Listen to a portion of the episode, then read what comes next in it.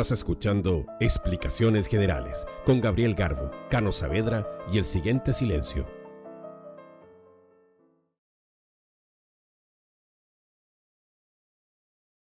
Bienvenidas y bienvenidos a un nuevo capítulo de Explicaciones Generales, un podcast de explicaciones generales, como lo decía Ricardo Makers. Mi nombre es Cano, Cano Saavedra, soy una de las dos personas que hace este podcast, como ya sabrán las personas que escuchan este humilde espacio. Y hoy día me encuentro en el asiento del piloto de, este capítulo, porque Gabriel no sabe mm, de qué se trata este capítulo. Gabriel es mi contraparte, para los que se vienen integrando eh, en este capítulo como, una primera, como, un primer acercamiento a nosotros. Em, la razón del por qué estoy yo haciendo este capítulo y, el por qué Gabriel no sabe de qué se trata este capítulo es porque Gabriel es una persona mm, a quien yo admiro mucho. Una persona muy quitada de bulla, una persona que hace lo suyo sin darse ínfulas de nada, muy humilde, muy... Eh, muy... Muy que no le gusta hacerse notar. Y em, en este capítulo quería hacer un homenaje a Gabriel Garbo. Este capítulo se trata de un homenaje a Gabriel Garbo. Es una entrevista a Gabriel Garbo, porque Gabriel tiene este programa que es paralelo a, explicaciones generales, que se llama Conversaciones Generales, donde él entrevista a distintas em, personalidades, personas afines al diseño, al dibujo, a las artes gráficas, y em, nunca le ha tocado a él. Entonces yo eh, me animé y dije, voy a ser yo el Gabriel Garbo de este, de este capítulo, de este capítulo especial de Conversaciones Generales, eh, un capítulo hecho entre nosotros dos, Em, y parto presentando aquí al amigo. Antes de, que entre al estudio, les voy a contar un poquitito de Gabriel. Porque Gabriel, que está tras bambalinas, está riéndose un poquitito. Eh,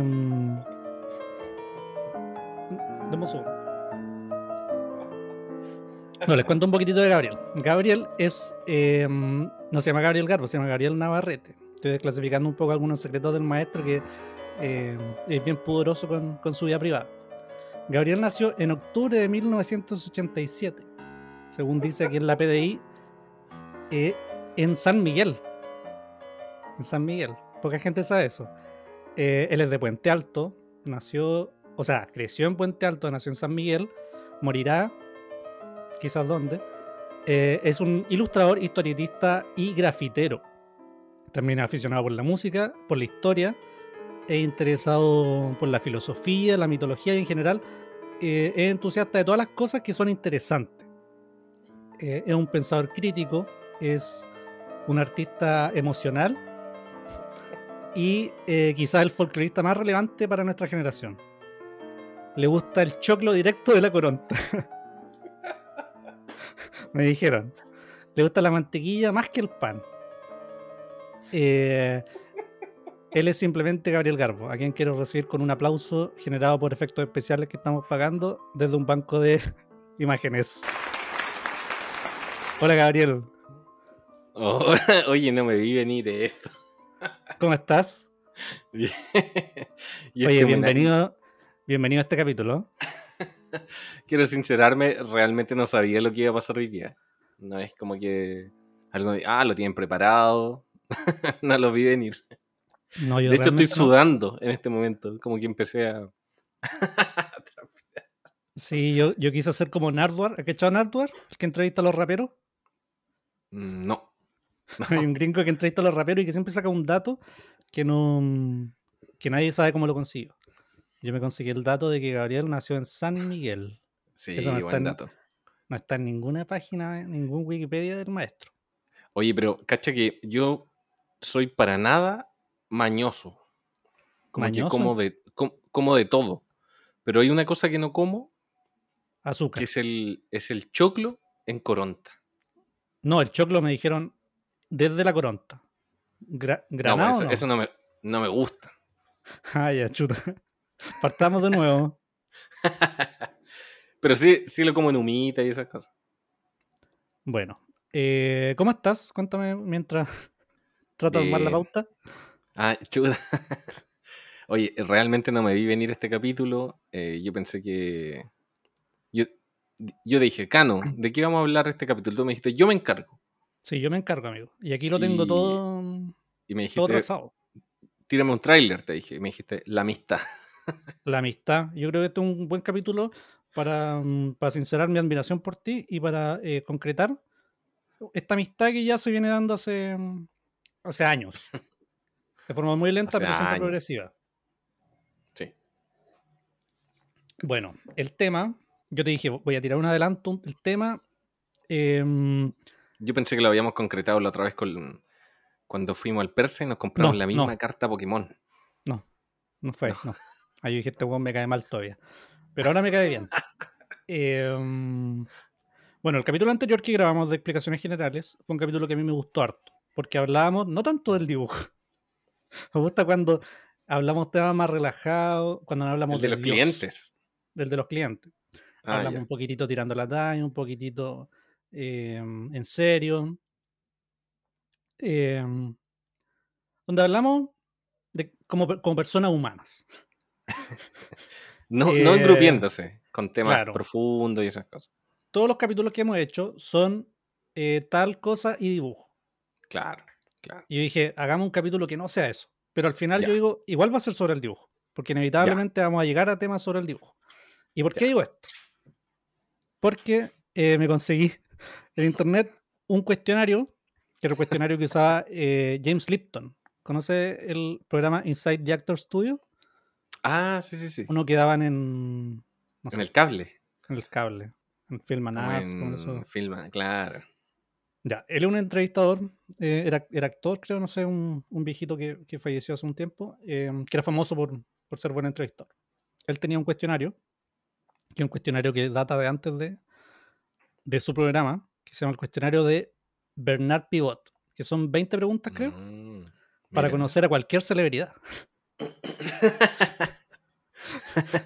y hoy nos encontramos de la celebridad más grande de este podcast, por lo menos. Si vemos la cantidad de seguidores que tiene el amigo, Este cuestionario tiene eh, muchas preguntas. Em, estoy, estoy nervioso real. Que son un poco. Yo, tranquilo, tranquilo, yo, yo estoy conduciendo. Tú ponte el cinturón, no. Em, va, sonando el pito de. superando los 100 kilómetros por hora. A cada rato va sonando el pito ahí. Yo voy manejando el turbús. Las primeras preguntas del cuestionario son bien superficiales. Son bien eh, revista Cosmopolitan. Son bien BuzzFeed.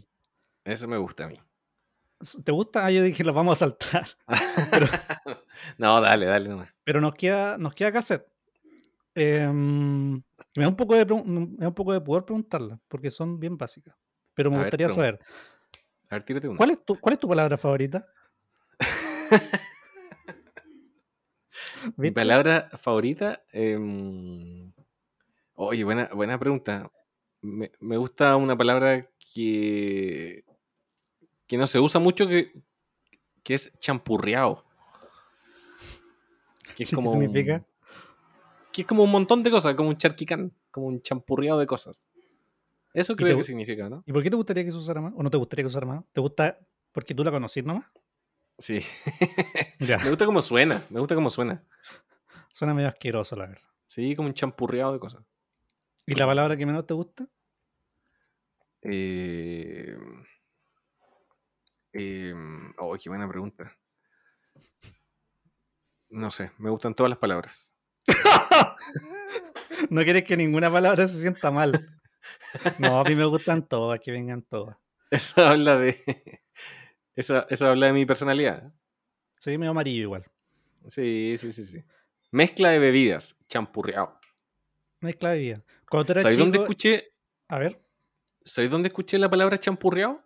Una vez fui con, un primo. Hace muchos años atrás yo hacía un... Me, invitaron a escribir una, en una página, en un blog. Hace años atrás. pues y yo inventé una cuestión que se llamaba la ruta del terremoto. Y se trataba de recorrer lugares donde vendieran terremoto. Entonces yo iba, tomaba terremoto y después escribía una crónica, así, como un texto sobre el terremoto. Y fui a un lugar. de tomar en el, la pega. Eh, claro. y fui a un lugar en Santiago Centro y, y me puse a hablar con el caballero que, que servía de terremoto. Era un, como un boliche, así súper antiguo, clásico. Y el caballero me dijo, eh, no, los terremotos de ahora no, no son como los de antes. Porque antes, era Valdivia en los 60. dijo, yo antes echaba pipeño y hacía un champurreado con todos los conchitos que quedaban de los otros copetes. ¿Cachai? Y, y, eso yo se lo echaba al terremoto. Dijo, no se alcanzaban ni a tomar uno y salían todos doblados de acá. Dijo, ahora no. Pues, envenenado a las personas. dijo, ahora se pueden tomar como tres y no les pasa nada. ¿Viste que era un folclorista? Sí, champurreado. Ahí escuché champurreado. ¿Y qué es lo que más te causa placer, Gabriel? Yo estoy metiendo la pregunta casualmente, tú no te das ni cuenta. sí. Hoy no me di cuenta. Sir James Lipton nomás. sí. Eh, ¿Sabes lo que me gusta? Pisar pisar los vasos de Plumaví, pero desde la base. ¿Vaso de Plumaví? Un vaso Plumaví en la calle, tú le pisáis la base, suena. Tiene un sonido como. Maravilloso. Nunca lo he hecho, pero me acuerdo que en el. En Art Attack siempre hacían eh, cosas con vasos de, de polietileno, decía. Eso, sí y, para hartas weas, uno tenía que meterle el dedo por debajo así y lo sacaba el poto. Ah, y eso también tenía un sonido bueno. Ese, ese mismo sonido. Pero si tú pisáis, y, y de hecho, cacha que lo, lo empecé a tomar como una cábala. Cuando veo uno en la calle, lo piso, así como. Como si fuera una cábala. No sé qué significa, pero es una cábala. ¿Pero tú eres supersticioso de esas cosas? ¿Como de eh, cábalas? No, no me cábalas, pero me, gusta tener como e, esas cosillas. Porque pisar una, pisar esa mierda en la calle no es, no es casual. Uno nunca se encuentra un vaso. Uno tiene que sacar un vaso de, eso a la calle y pisarlo. No, no, pues si hay caleta botado, si tú te empezás a fijar, hay muchos vasos sin pisar. dónde, dónde vives tú? En... un basural. No en, no, en serio, en la calle hay muchos. Si tú, es que es como, ¿cachó? Cuando tú abrís como un. Es como abrir un, un portal.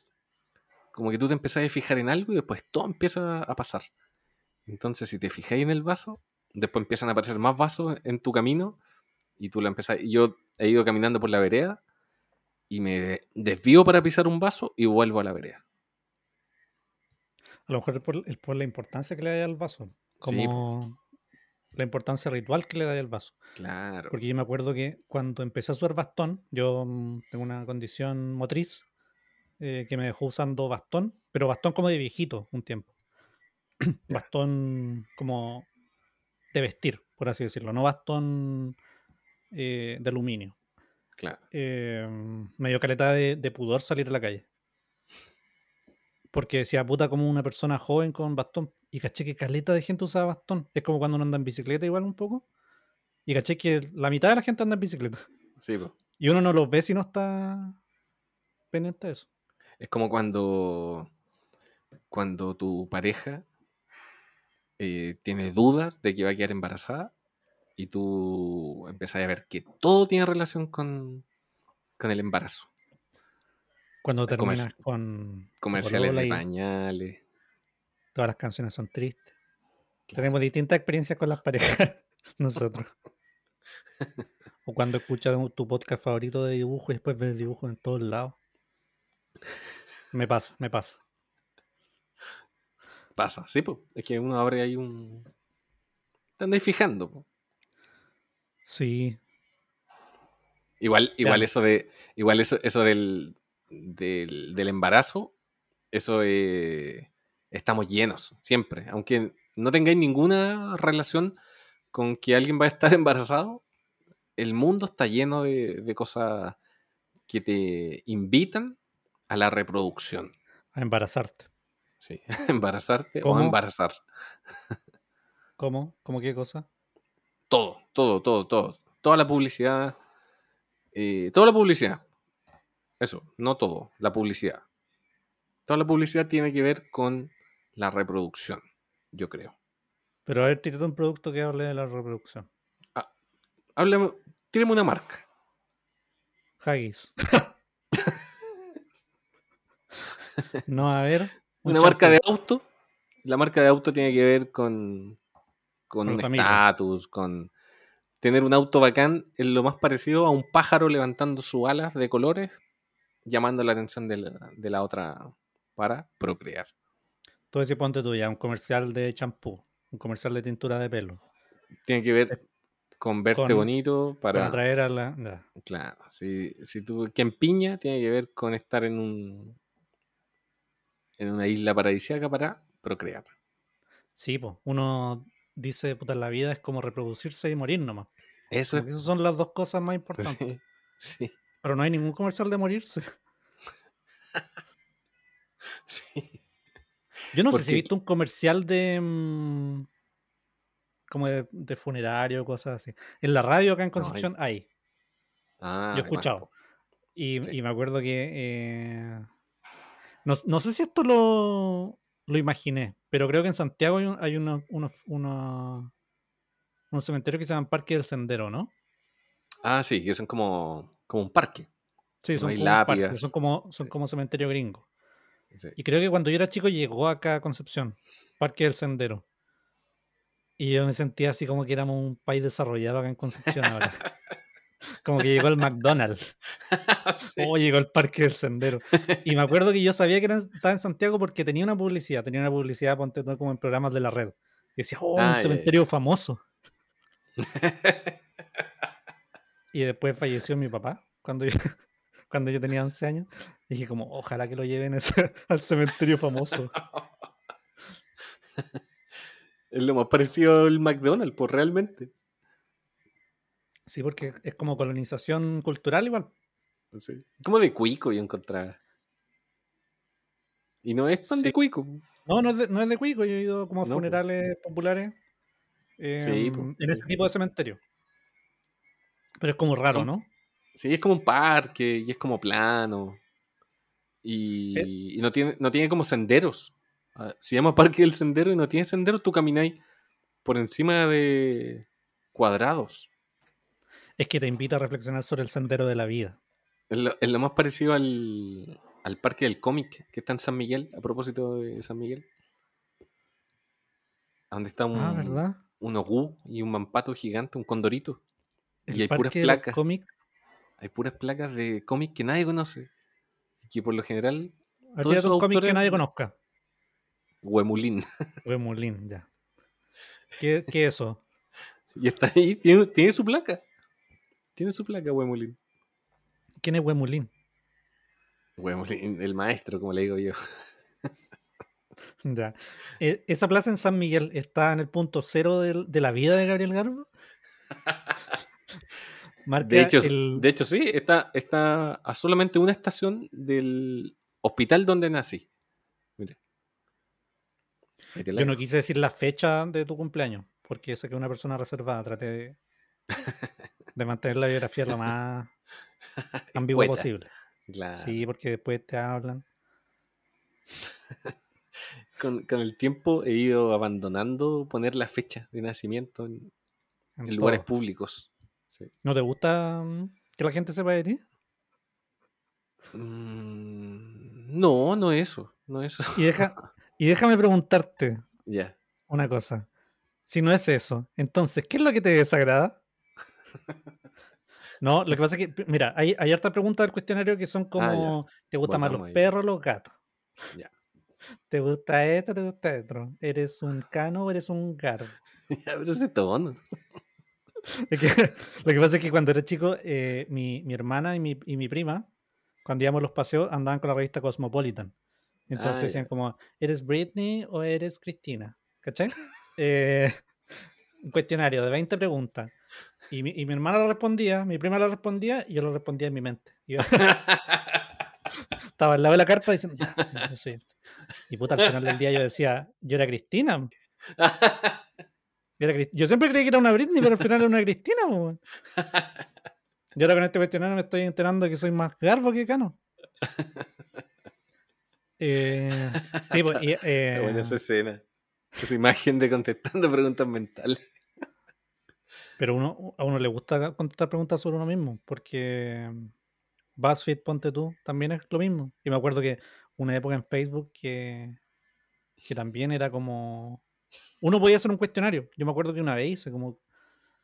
Eh, tenía una, una serie ficticia en mi cabeza que era como una, una parodia de los Power Rangers. Y yo hice un cuestionario de qué, de qué Power Ranger era. Bueno, independiente de esa historia. Cuestionario que estoy viendo. ¿Cuál era? Yo era yo mismo, porque yo también estaba en la serie. ¿Qué color? ¿Qué color era? era? café, color café. Power Ranger café. Power Ranger café, que me acuerdo que cuando era chico eh, tenía, tenía varios amigos acá en la, en la Pobla y todos teníamos nuestro Power Ranger y éramos más de cinco, pues entonces habían Power Rangers que, tenían un color que no existía. Y yo no era de los más populares, entonces que ya el, el café, el color mierda. Como en y... de la calle. Sí. Mr. Brown. Entonces, como te decía, este, este, cuestionario tiene esas preguntas, pero las últimas preguntas del cuestionario están más llevadas al ámbito profesional. Conchito, conchito. Pasamos de cuál es tu grosería favorita a una pregunta que eh, nos enlaza con el capítulo anterior de conversaciones generales del podcast donde tú entrevistaste a Manuel de Comunas pues, Unidas. Tú, también estabas ahí. Y yo también estaba, yo estaba haciendo mis preguntas, estaba increpando ahí al maestro. Eh, y le preguntamos, aparte de tu profesión, ¿qué otra profesión te hubiera gustado ejercer, Gabriel Garbo? Qué buena pregunta. Acá, la, em, acá la, el, donde tengo el cuestionario tiene un ejemplo de respuesta. Dice, Me, me, gustaría tener un almacén o una ferretería de barrio. No puedes copiar la misma. no, no me gustaría tener un almacén, la verdad, porque atender al público igual es cansador. Yo creo que me hubiera ido por lo que mencionaste al principio, como algo más folclórico, quizás como alguna profesión que se dedique como a investigar eso. Igual entretenido, ¿no? Como... ¿Qué te interesa del folclore? O algo como antropología, que entrete. Otra gualatera. Otra gualatera. No, no pero, que por ejemplo, con el, el capítulo de... Claro, Dime. No, no, es, mucho más es mucho más complejo de lo que pienso, pero cuando hablo con, con, nuestro amigo Esteban, que es antropólogo, súper interesante, por el maestro siempre tiene ah, datitos buenos. Pero es que si uno dice que algo es, es, es complejo, igual algo entretenido. Sí, o sea, en algunos casos. Sí, sí. sí. Dibujar es complejo. Es súper difícil llegar a dibujar bien. Yo no me acuerdo cuando chico pensaba eso, decía, eh, o sea, no tan chico igual, eh, decía, mi cerebro, ¿a qué extremo lo puedo llevar? Por ejemplo, si me pongo a estudiar matemática, ¿a qué punto llegaré? Llegaré a un punto en que diga, o sea, es que no entiendo esta weá. Y que sea un punto como principiante de las matemáticas, ¿cachai? o, o, lo podré extrujar un poquito más. Yo decía como, eso pensaba. Si me pongo a estudiar astronomía. ¿Hasta qué punto llegaré de entender la astronomía? Pero tú lo ves como un enfoque personal de decir, ¿hasta dónde puedo aprender yo o hasta dónde puedo llevar al ser humano? No, pues mi cerebro, mi cerebro. Lo más probable es que no soy, no soy bueno para las matemáticas, entonces ¿hasta dónde podría aprender matemáticas? A mí pasaba cuando era chico. Yo sé que esto es una entrevista, pero no, quiero, quiero decir mis cosas. Quiero motivar la conversación más que nada. siempre, siempre, pienso en esto. Siempre pienso en esto. Cuando era chico, eh, no sé, pues la, vereda tiene como una. Mm, como una hueá de cemento al lado, como, como chiquitito. ¿Te cachó? La cuneta. La cuneta. La cuneta donde le revientan los dientes a la persona de American History X. Y cuando uno es chico, de repente se pone a caminar por ahí. Sí, Y una vez yo me acuerdo que iba caminando por esa weá, íbamos a comprar pan con mi mamá, con mi hermana. Yo me fui caminando por eso y duré cuadras, así. Y de repente dije, weón, sabes que soy súper bueno para esta weá, weón. Y le dije a mi mamá, a mi hermana, y me dijeron, weón, podríais ser equilibrista. Y yo, todo ese día dije, weón, voy a ser equilibrista. Encontré mi weá. A los cinco años descubrí mi mierda. Y era acuático que uno, eh, o por lo menos yo cuando chico, que igual cambiaba de profesión, de, de la weá que quería hacer a cada rato. decía como, no sé, pues jugaba con un laula un rato y, después decía, bueno, esta es la agua que voy a hacer para trabajar. Y, y pensaba, que, pensaba que el campo laboral, cuando uno fuera grande, iba a estar lleno de equilibristas, de jóvenes que jugaban con un laula, de locos que jugaban con una cuerda, moviéndola así. En la vereda, caleta gente, o sea, en la cuneta. Como puras pegas que puede hacer un niño chico. No, no, no pensaba en las matemáticas, claro. Yo me acuerdo que una vez al pasaje llegaron, no sé qué personas llegaron con llegó, una pandilla de niños equilibristas. llegaron caminando por la vereda. Por la cuneta. Por la cuneta. Me sacaron la chucha. y sin eh, bajarse de la weá, sin perder el, equilibrio. el equilibrio espiritual. Yo, Ah, llegaron, con tiza. Entonces nos hicieron, nos hicieron pintar en el suelo. Pero ¿cómo lo hicieron? Llegaron con una ametralladora. era una actividad, pues, era una actividad. Dijeron, eh, ya, dibujen lo que ustedes quieren ser cuando grande. Y, y espérate. ¿Lo de pandilla lo dije yo o tú dijiste es una pandilla? Y llegó y nos preguntó, ¿ya qué quieren ser cuando grande? tú lo dijiste, pues si no fue violento, esto fue una actividad consensuada por. Me imaginaba como los niños que llegan así. Uh, como una. Como un pleito, como, de un musical. Sí. y, uno, y uno sacaba una corta pluma. Y se peinaba. ¿Qué quieren ser cuando grandes? Ya, y tú te pusiste a dibujar. Acá, tengo tizas. Dibujen. Acá tengo tu tiza. Y en el pasaje habían puros cabros más grandes que yo. Y, y cacha que yo era chico igual. Era chico, de ido como. No, bueno, no recuerdo, pero era muy chico. Y me acuerdo haber, como que desde muy chico saber lo que quería, como que. Decía, no, yo quiero ser pintor. Eso decía. Ya. Y dibujé como una persona pintando un cuadro. Y, y, los, mi, mis otros amigos que eran más grandes, como que andaban en otra bola, así como que pintaban como cosas como de adultos, ¿cachai? Como rostros realistas. Ese era como el rollo que tenían. Porque como que Pero espérate, ¿quiénes, ¿quiénes son estas personas que llegaron a hacer una actividad? No, no sé. ¿Pasó esto? Es como un sueño igual. Sí, sí, como un sueño. Es que lo recuerda así como un sueño. Lo Sí. ¿Qué hace real el pasado, Gabriel? Pero mira, teoría? yo tengo. Eh, es que hay algo que recuerdo. ¿Sabes por qué me acuerdo de esa actividad? Porque había uno de estos cabros que vivía en el pasaje que dibujó un rostro femenino. ¿Cachai? Y. Pero. Mira, cuando, uno es más chico, como que dibujar realista es como un símbolo de bacán, ¿cierto? Ya lo hemos pues, conversado. Bien.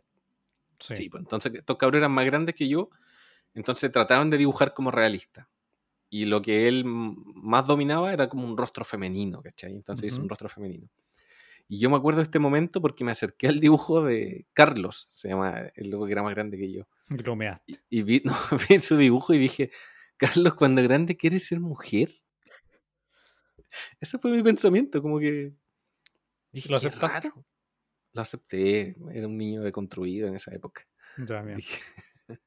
no, pero eso, yo, yo quiero ser pintor. Sí, esa era, esa era la, regla. Dibujar lo que había que ser cuando, lo que quería ser cuando grande. Y Carlos dibujó un rostro femenino realista. Ya, ¿y a qué se refería? como que no supo lo que, o sea, no entendió la, nunca escuchó la indicación, entonces dibujó nomás. Dibujó lo que él mejor sabía hacer nomás. Y dibujó un rostro femenino. Igual sabes que a propósito de eso, como de ser un niño deconstruido, yo me acuerdo que cuando chico me gustaba caleta. No estaba tan deconstruido, sí. Era otro Chile también. Nací en una sociedad lo pensé y me dio risa nomás. Te pues. funaron, te funaron cuando eres chico y, ahí dijiste, ya sé que no decir más Carlos quiere ser mujer, miren, miren. Así estaba yo, gritando como. a propósito de eso, como de que quería ser uno, me acuerdo que eh, como cuando empecé a cachar las que existían películas, eh, y como que las películas tenían como toda una producción detrás, yo lo encontraba como muy bacán, como hacer un, un mundo, un universo. Y y no sé, pues de repente en la tele mostraban como así se hace Jurassic Park, ¿cachai? Claro. Y, y weón, como que yo decía, hola, weón, la zorra. Eh, así, así se hacen como las películas de monstruos.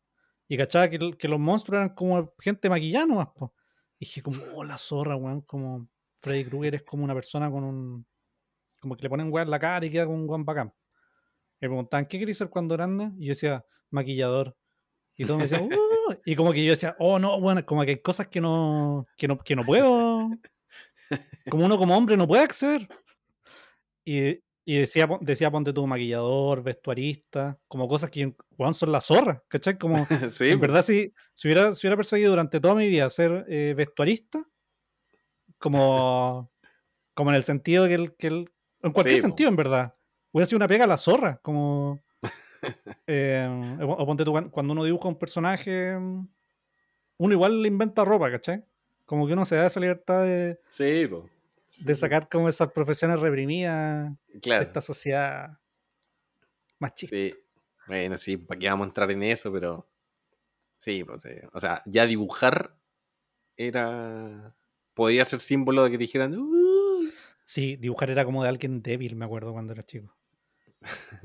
en mi colegio había un, un compañero que después resultó que era homosexual y mm, y nos quedábamos los dos dibujando en el, recreo cuando éramos chiquititos. Eh, y él era como que no, como que no le gustaba jugar a la pelota, no le gustaba como, como estar con los demás cabros. Y a mí me gustaba dibujar, entonces nos hicimos súper amigos. Que el dibujo va de la mano con la sensibilidad, con, con otras cosas que no tienen que ver como con la fuerza, con, con la competencia. La única competencia que podía encontrar en el dibujo era como si echaba ahí como amarillo y después echaba ahí azul, se convertía en verde y era como... Eso era lo más competitivo, así como... No sé, ¿cachai? Como que... Tiene algo como con la sensibilidad, entonces, claro, en una sociedad que, que si no jugáis a la pelota, era, era malo para la pelota, como que... como que los, trabajos eran más de, más de estar sentado, como que siempre fueron más femeninos, antes. Como que uno decía camionero, ya un hombre. Pero no sé, por la Segunda Guerra Mundial, como que, todo, como que eh, todos tenían que aportar, ¿cachai? Todos tenían que ir a trabajar por el bien del, del Reino Unido. Y, las mujeres como que eran como programadoras, ¿cachai? Como que ahí empezaron los trabajos como de escritorio. Claro. Como de letras, ¿cachai? Como secretaria, como ese tipo de cosas. Sí, pues la historia de la astronomía está Está construida con mujeres que hacían esa pega de oficina. Y yo quería hacer eso. Quería trabajar en oficina, no quería, no quería trabajar jugando a la pelota. Eso es lo que, eso es lo que sé. Nunca hubiera sido futbolista. Eso hubieran dicho. Uy, nada que ver. Yo, Gabriel, te digo, nunca hubiera trabajado en algo que requiriera fuerza. Y yo me pregunto, tú, ¿en qué no hubieras trabajado nunca? Te doy algún ejemplo. Ya. Eh, le doy y le doy vueltas, pero ninguna profesión me molesta tanto como para no ejercerla. Eso es verdad, eso es verdad. Yo fui criado con esa actitud. Hay, que, salir a trabajar nomás. Sí, de hecho, recuerdo que mi mamá, mi mamá me dio un consejo que después aprendí en el funeral de mi abuelo, que era un consejo de mi abuelo hacia mi mamá. Ya. Que mi mamá. Y tú, estás, esperando el guaguazo para traspasar el consejo. Claro. Cuando, cuando veis comercial de champú, decís como, oh, voy a traspasar el consejo. cuando veo que empiña, digo, oh, el consejo. Me dijo, si algún día tienes que limpiar baños, eh, no, aunque te toque limpiar baños, tienes que ser el mejor. Tienes que hacerlo bien. ¿Cachai? La pega que te toque hacer, la tienes que hacer bien. Nunca de mala gana, nunca de... Eso era un consejo de mi abuelo hacia, mi, hacia sus hijos que se traspasó después. Entonces, aunque te toque tener una pega charcha, uno lo tiene que hacer bien porque uno al final. Habla de ti. ¿Sientes que lo haces bien? ¿Las cosas que haces? Eh, sí, sí, sí, sí. Igual es un consejo que podría, un consejo que aprendió mi abuelo en un tiempo donde había que trabajar nomás. Entonces quizás... ¿Qué trabajaba tu abuelo? En una imprenta. ¿Tu abuelo sabía leer? ¿Sabía escribir? sí. Mi abuelo, mi, abuelo, hacía, hacía las líneas azules en los cuadernos. Los cuadernos de, línea. ¿Los cuadernos de línea? Ah, pero, pero lo hacía con una imprenta, no lo hacía a mano. Lo hacía a mano. con una regla. Esa era su pega. Qué buen pulso.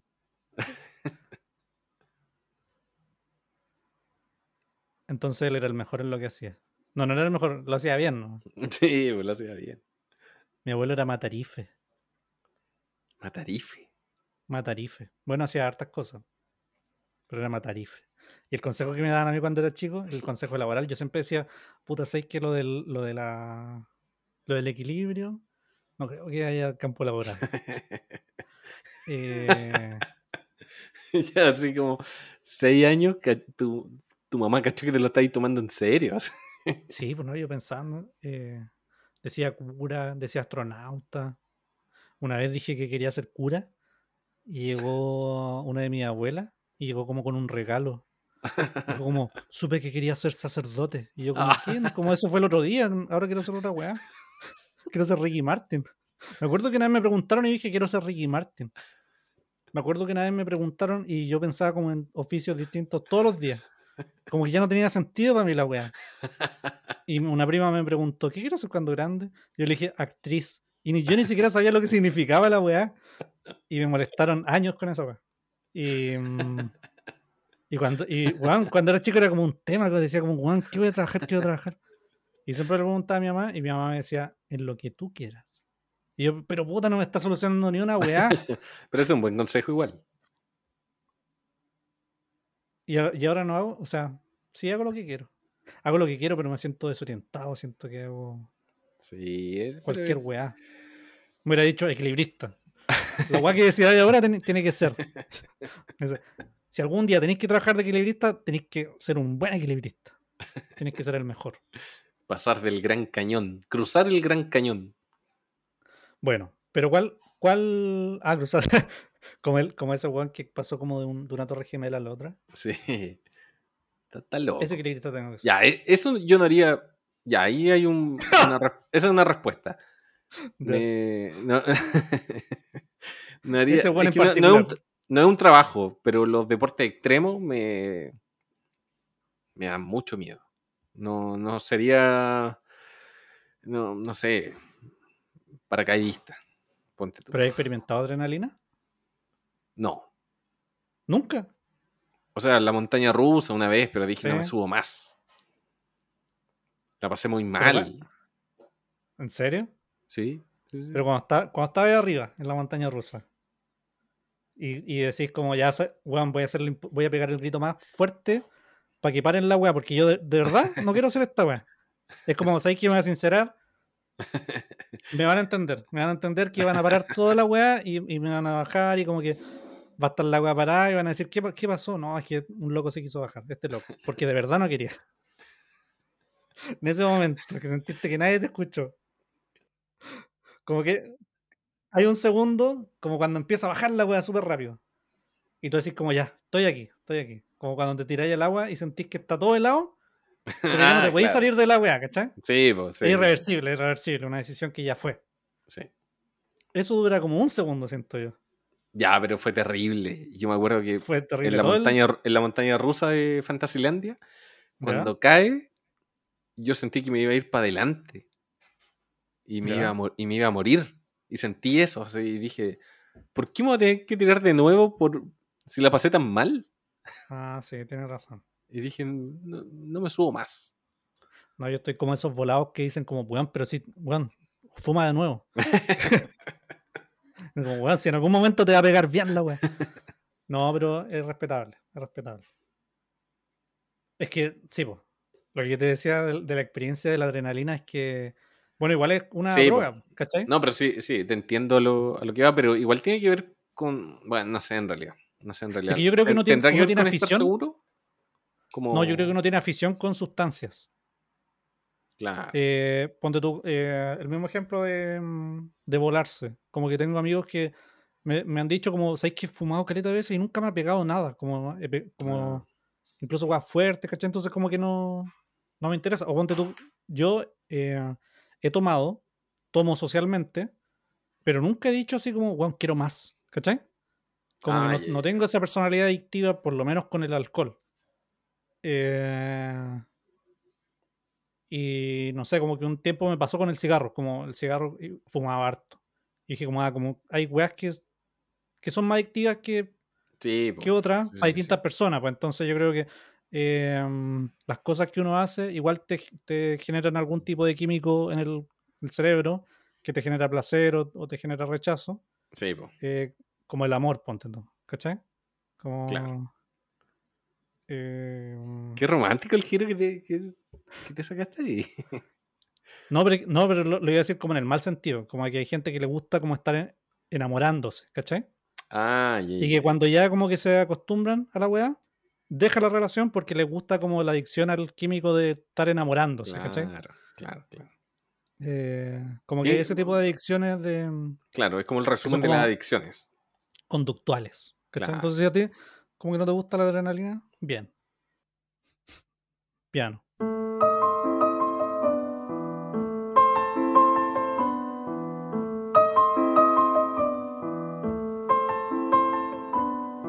Bueno, Gabriel, queda, una pregunta.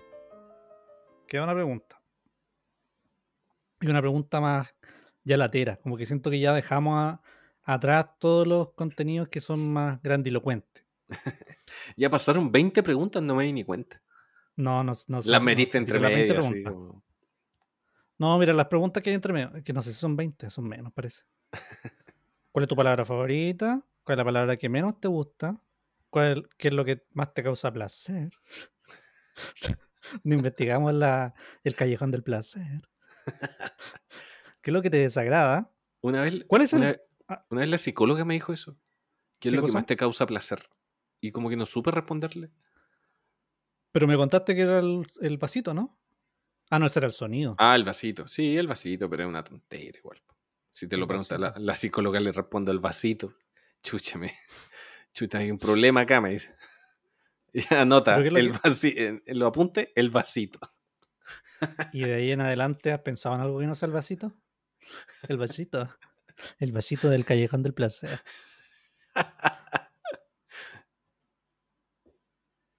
El, vasito. Ya, pues, ¿cuál es la última pregunta?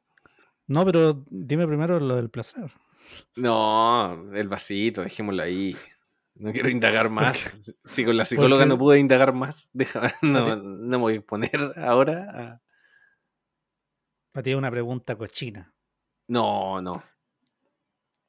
Aunque ¿qué es cochino? Depende de lo, que consideres cochino. El pico.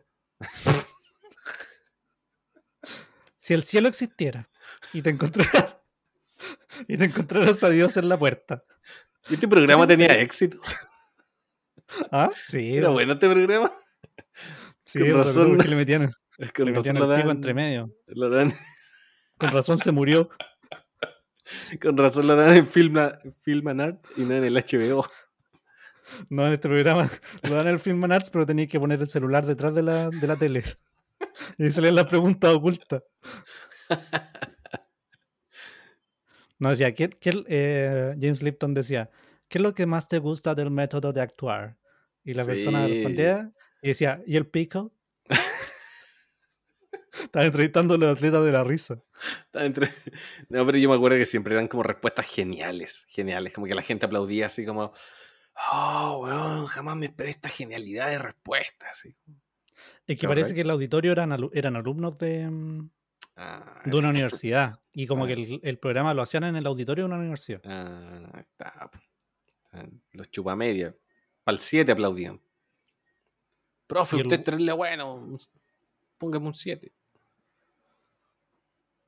Sí. Sí. Y si era tan bueno, ¿por qué se murió? Yo quiero hacer hincapié en que se murió.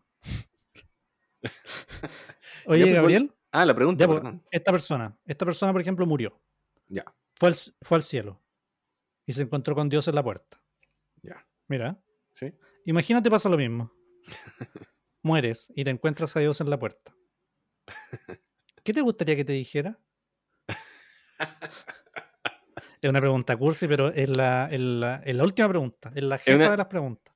Es una pregunta. Hay que responderla. Sí, pues es una pregunta como asumiendo que tú ya creís como en un Dios que te recibe en la puerta. Es como.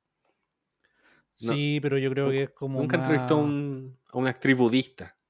No, pero una pregunta más fabulosa que, que religiosa. Claro. Claro. Eh, ya imagínate en qué hueá crees tú.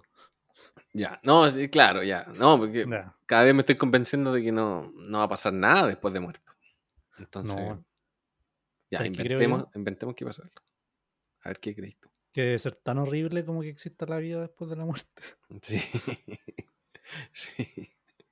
Como que. Mm, como la canción de Pedro Piedra. Ojalá que sean vacaciones en el más allá nomás. Como que no tengáis que hacer la cama, limpiar. Sí, no, o imagínate como que existen como los dioses como de, Love, de Lovecraft. Como que existe el más allá, pero una weá así. Que o esas leyes que tú no te imaginas, que te destruyen el cuerpo una y otra vez y es como puro sufrimiento. y es como otra ley, pues como. Sí, pues. No, yo creo, que no, yo creo que no pasa nada. Y, y cacha que eh, eh, hace muy poco escuché una cuestión que me dejó así loco.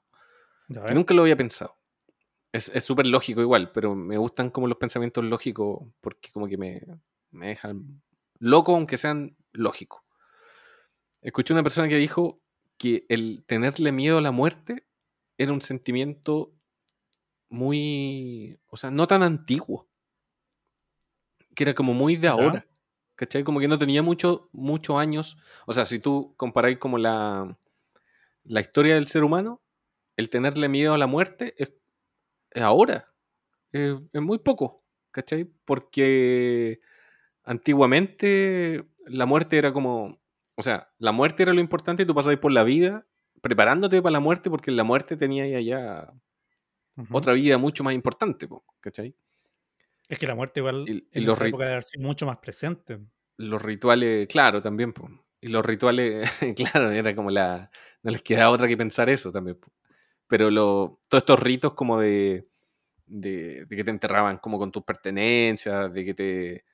A los faraones lo enterraban como con sus súbditos.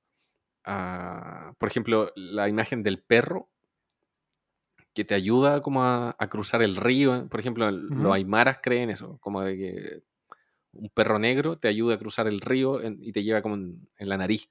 Te ayuda. Y eso mismo, se, eso mismo se repite en, en, en, Europa, ¿cachai? Como en, Europa Central hay muchas creencias del perro. Entonces, perro que te ayuda a cruzar el río. Sí, entonces me dejó loco pensar que el miedo a la muerte es algo súper actual. Es cuático pensar eso. Los psicopompos se llaman los seres que te ayudan a cruzar, pero... Eh, entonces, si tú me haces la pregunta del Dios que te espera ahí, es súper parecido a, a estos pensamientos primitivos, como de, de, que hay algo mucho más bacán después de muerto que ahora en la vida. Es curioso. Raro. Igual es raro que alguien se muera, ¿o no? Como que, eh, no sé, pues antes la expectativa de vida, me quedé pegado a la idea. La expectativa de vida era, no sé, pues 30 años. Los viejos de la wea, de la tribu. 30 años. Un que había que cuidar así como una reliquia. y se podía enfermar por cualquier cosa y se Imagínate todo lo que se morían esas personas. Un guan 12 años y ya muerto. Y el loco tenía, dejó tres hijos. Eh, que eran sus hermanos también. sí, o sea, si teníais 20 años, si teníais solo 20 años para pasar por la vida, de más que lo que había después de la vida era más importante porque al parecer era mucho más. Sí, y tenías que conversar mucho más con ese fenómeno estando vivo, me acuerdo. O sea, me refiero. Igual hay una weá que me llama la atención, que el, mundo está lleno, lleno. Y uno conoce, así de, de ubicar personas, uno debe conocer unas mil personas. Como, como eh, cotidianamente. Cotidianamente, eso. ¿Y no se muere nadie? o cómo se mueren, se mueren personas, pero se mueren muy pocas, como... Sí, ¿No, lo, encontré raro, no? Sí. O sea, de, hecho las cifras dicen que nace más gente que de la que muere. Y yo creo que es como, como lo lejos que está la muerte de, la, de la vida normal, eh, es como, no sé, muere una persona y como que el tiro te recuerda como una weá que, weón, como esto es chucha, como hay que prepararse, la vida no es siempre igual, como que la vida es súper larga. y uno se acostumbra y se relaja. Pero no sé, yo creo que ahí como que despierta el miedo. Sí, pues. No sé. Sí, o, sea. Eh, o sea, lo estaba, lo estaba relacionando con eso que, decía de que todo, toda la publicidad es reproducirse. Eh, oh, se me fue la idea. Se me fue la idea. Hay muy pocos recordatorios de la muerte. Eso. no, me acuerdo dónde. Sí, sí, que me fui para adentro, pero. Eh... Oh, no me puedo acordar. Ya, filo. Bueno, imagínate, está... te mueres. Y. Y hay un, una línea conclusiva de tu vida. No, no, le, no, pongamos el escenario de, de Dios de San Pedro. Hay una, un epitafio. que justamente coincide con el final de esta entrevista. Hay una pistola sobre tu escritorio. Eh, ¿qué, dice, qué, te dice Dios? No, eh, eh, encuentro, encuentro muy cursi la pregunta. Yo creo que es, mejor como preguntar qué opináis de, la vida. Es como un resumen, es como claro, es como cuál fue tu resumen de la vida. Lo, los espiritistas pensaban que uno pasa por la vida y tiene una pura misión. Solo una misión. ¿Cuál es? ¿Cuál es? No, pues. ah, en, como. Tú tuviste una pura misión. Sí, ellos como que se, Los espiritistas se contactan con. Según ellos, se contactan con, con espíritus, le preguntan qué hiciste en la vida y esa persona siempre dice una pura cosa. ¿Cachai? Yo hice un podcast. yo en la vida hice un podcast. Listo. Yo en la vida eh, aprendí a, a compartir. Listo. ¿Cachai? Como que tenía una pura, una pura conclusión. Yo pienso harto en la muerte igual. Y Yo también, caleta. Creo, creo en algo que, como lo que decís tú. Eh, como que los espíritus. Cuando una persona se muere, lo que queda es el recuerdo de esa persona en la gente que conoció, ¿cachai? Y en general, cuando alguien se muere, te, como que tú decís, como, oh, murió tal persona. Y te dicen, como, ¿qué onda el loco? Y tú decís, como, eh, no, puta, era un weón, no sé, que tenía tal profesión y una vez, no sé, hizo tal cosa, ¿cachai? Claro. Entonces al final el, el, espíritu, lo que era la persona, para, la, para los que quedamos vivos, es una, un resumen, un chiquitito, una, una persona con una misión, una persona que hizo una cosa en la vida, ¿cachai? Sí, po. Eh, independiente de que, no sé, pues hay gente que lo conozca en otro contexto y diga como otra, ¿cachai? Como eh, puta, se murió eh, mi papá, se murió un músico que yo cachaba. Y, y las dos son la misma persona, ¿cachai? Como que eh, uno a lo mejor tiene como distintas facetas en la vida, pero para la gente que te, que te cacha, tú eres como un weón, ¿cachai? Sí, Eso creo. Sí, e, es súper difícil. es súper difícil escapar de esa generalización gigante de, de, la vida. en ese documental de Herzog sobre la caverna de los sueños, ¿cómo se llama? Que habla como de, de una caverna que encontraron que tiene como muchas pinturas dentro. Eh, hay muchas manos pintadas. Muchas manos. Las típicas manos que uno encuentra como en el arte rupestre.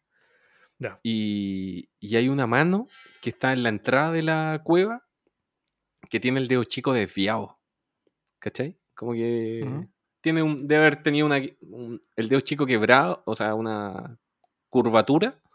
Entonces el mar... un sobrenombre en la tribuna. el dedo chueco. La teta de la risa de la wea. claro. Y el, y el loco lo marcó en la entrada. Y con todas las otras manos, po. Y después más adentro lo volvieron a marcar. Y él marcó también la mano. Se ve ahí también la mano con el dedo chueco.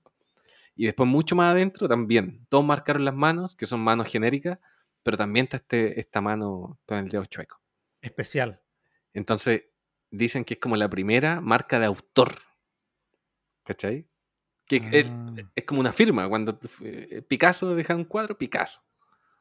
La firma de Picasso. Entonces, como dicen que es la primera marca del...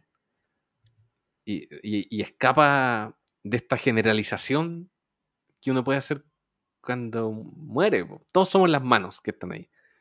Pero solo uno es la mano con el dedo chueco. Sí, pues lo hablábamos en el primer capítulo, me acuerdo. En el primer, primer capítulo, cuando me entrevistaste a mí. Y aquí entonces se cierra, se cierra todo. Como que uno quiere dejar una huella nomás pues, en el mundo. Eh, a mí no me gusta creer como que hay una vida después de esta. Porque le quita caleta de valor a vivir. Como sí, lo importante es, es, como pasar por la vida una vez y que después no haya nada más. Y si no hay nada más, es como ah, eh, aprovechaste de dejar tu dedo para el lado. Sí, es que por, eso, yo creo que por eso es un sentimiento. El miedo a la muerte es un sentimiento súper moderno porque quizás empezamos a cachar que después no hay nada ¿no? Y, y por defecto, como el, como el ser humano quiere reproducirse, eh, también le teme a la nada. Entonces uno no quiere... Por eso es tan fuerte la ley del hielo, cuando te hacen la ley del hielo cuando es chico, que es como que te dejan de hablar, pero duele, duele caleta, duele caleta, así como que te hacen la ley del hielo, es lo peor que te pueden hacer. y es porque estás experimentando la nada. Es como ser un alma en penas, eso es lo peor que te puede pasar, como andar vagando por ahí. Entonces, que te hagan la ley del hielo. Eh, ¿Cómo? No existir para los demás. Sí, Sí, No existir, po. La nada. Eso es el miedo a la muerte. Entonces, la ley del hielo es, la, es la muerte misma. Así que nunca hagan la ley del hielo. Como en Coco, la gente que era olvidada. Que ahí moría de verdad. Claro. Yo nunca he visto eh, Coco, pero entiendo que es el. ¿En serio? Sí, la voy a ver. Eh, Sí, pues. O sea, si decís como el miedo a la muerte como algo moderno, como viendo dónde apunta la modernidad, es como a, tener una obra, como lo mismo que estábamos hablando del Deo. Por ejemplo, eh, toda la gente ahora es una marca en Instagram, como que es su propia marca, como que todos quieren dejar una huella en algún sentido. Nosotros haciendo este podcast, nosotros haciendo dibujo, eh, gente común haciendo un podcast, eh, gente, no sé, ¿cachai? Como que todos quieren dejar una, marquita. Eh, y a lo mejor como, como esa búsqueda de, de pintar el mono. Es como el miedo a la muerte, es como lo, patente que está el, el, miedo a ser olvidado, a desaparecer, a que no te pesquen. Em, es muy humano, siento yo. Sí, comparto esa, idea. Y es natural y lo apoyo, lo apoyo. Sí, sí, sí, yo también apoyo, lo apoyo. Apoyo buscar atención. Sí. sí. Como que está, está muy demonizado y creo que. creo, que nadie es tan superior a, las emociones más primitivas del ser humano. Eso. Como que si, si llega una persona intelectual, como mirando en menos estas cosas, uno dice, puta, igual uno o sea, como que el One construyó la imagen de una persona intelectual para llamar la atención nomás. Sí, pues. Yo pienso eso en lo. Por ejemplo, ya no existe mucho la, crítica. Antes en la revista tú encontrás como crítica de discos o los críticos de cine. Finalmente, eh, ahora, antes uno decía como, oh, la película que recomendó tal persona, tal crítico, ah, esa la voy a ver. En cambio, ahora uno se puede meter a las redes sociales y encuentra que alguien que tú sigues puso, oye, esta película es Netflix, súper buena y tú después la veís y la podías encontrar buena o mala, pero el rol, lo que estás diciendo tú, ¿cachai? Como el, antes era el intelectual, ¿cachai? Pero ahora todos pueden ser todos. Y todos pueden opinar de todo. Y tú compartís música. Y, y para ti está bien. Y al que le gusta, le gusta. Al que no está bien. Está bien, pues. Sí, en general. Todos tenemos derecho. La estética de la doctrina, como una persona docta, como, como eh, Working, que iba como a su programa vestido con un, con un vestón, ¿caché? Como eso lo encuentro eh, alienante. Como cuando, como cuando en la tele hablan de cultura y son como unos hueones que como que son dueños de la wea, ¿cachai? sí. Como que la cultura son, no sé, el reggaetón, como toda la gente, eh, no sé, por la ropa que, que usan. Eh, la misma weá de subir fotos, no sé, ¿cachai? Como la cultura es todo lo, todo lo que hacemos todos nomás. Sí, pues y eso de... A, mí me gustan mucho los datos que no son exactos. Yo por lo general, casi todas las cosas que digo son cosas que caché al vuelo nomás. Como que me llamó la atención nomás. Pero saber como datos duros, no, qué lata. Mejor prefiero que me digáis algo que penséis tú nomás. ¿Cachai? Recomiéndame un disco tú nomás. No quiero saber la crítica especializada. Recomiéndame una película.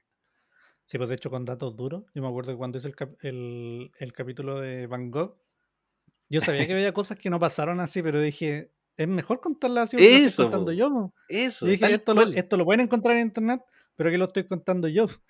Lo encuentro bacán porque es como el teléfono. Como alguien va a entender mal eso, sí. después no se puede que lo cuente mal, eh, le mete a su cosecha y se genera un mito. Así tiene que ser. Sí. Ya la fuente no importa. La fuente no, importa. no importa la fuente porque está todo en internet. Pero la tradición oral. La tradición oral es camino paralelo. Sí, sí. la tradición oral es eso, tal cual. El. Ah, y, estaba pensando que, que, a propósito de lo que estamos hablando, como yo, uno, viste que hemos hablado siempre como de la trascendencia y dibujar para eso. eh, como que uno como dibujante o como dejando registros como esto, uno siempre se preocupa de eso, así como, y yo creo que no hay que preocuparse, porque el loco que tenía chueco el dedo y marcó la mano, no se enchuecó el dedo a propósito. El loco lo tenía chueco nomás, pues, y dejó la marca. Yo creo que eh, la gente que te marca a ti eh, no buscó marcarte o inspirarte, po. El loco tenía el dedo chueco nomás. Y hizo lo que tenía que hacer, lo que hicieron todos nomás. Vivió su vida, vivió su vida. Sí, pero dio la casualidad que, el destino lo marcó así y marcó a los demás. Sí, no sé te ha pasado como el chueco. Bueno, el otro día cuando, cuando, hablamos con Manuel, yo le, para la gente que no escuchó el capítulo, eh, él me contaba que estaba medio cansado de su, de su profesión yo le conté que a propósito de un libro que él hizo, y yo no le había contado, había hecho eh, mi, proyecto de título de diseño gráfico y se lo mostré. Y dije, mira, es, igual que tu libro, pero que su libro era, de micros de Santiago, yo lo había hecho de micros de Concepción. En, ese momento salió la luz en la tormenta. Ese fue el momento en que las nubes se disiparon y entró un rayo de luz y Manuel, de hecho, prendió la luz. ¿Te acordás? El invitado estaba bien triste. Entonces lo que decíamos es que em, uno tiene que hacer su weá nomás y, solo, solo va a llegar como algún, no quiero decir reconocimiento, pero alguna mm, gratitud universal. Sí, si eh, en, forma de una persona que, te dice como, oye, ¿sabes que buen, buena tu pega? Me gusta como, lo, como genuinamente lo que así. O, o no sé, pues que, que tu pega la usen de referente para otra cosa. O qué sé yo algo que te haga sentido a ti, ¿cachai? Eh, me, ha pasado con, como socialmente, con amigos que no, que no veo hace tiempo, eh, que me dicen como, oye, tú una vez me dijiste tal cosa, y yo siempre pienso en eso. Y como que no me acuerdo. ya, bueno, sí, sí, sí, me acuerdo. Eh, entonces, como que no hay, no hay, que buscar ser especial para. Le dije una weá nomás, un weón una vez y a él le hizo sentido. Como que uno hace cosas y a veces a alguien le hace sentido y es bacán igual cuando te lo dicen. Sí, a mí por eso me gusta MF mm, Doom, porque el loco en una entrevista le preguntan por la máscara a este rapero que ocupa una máscara. y, el, loco dice como que su rollo de la máscara es que no hay autor detrás de las canciones. Las canciones son de todos, ¿cachai? como que cualquiera puede cantar sus canciones, algo así, como que ese es su rollo de la máscara, ¿cachai? No hay un... Es como eliminar el ego. Y viste que existe el mito de que el loco se presentaba y salía alguien con una máscara rapeando, pero él, el original, estaba entre el público viendo esta actuación. Como el zorro. Entonces, el... eso, no, no hay autor en esto. Está ahí nomás. Algo así entiendo yo, no sé. Te, dije que no entendía la piel. Él hizo lo que. Él hizo lo que. Sentía que había que hacer, no. Sí, faltan ilustradores anónimos. Gabriel, yo, te invito a que hagas lo que tengas que hacer. Yo por eso no firmo los dibujos por MF Doom. No, yo los firmo. a mí no me gusta ese compadre. Si era tan bueno, ¿por qué se murió?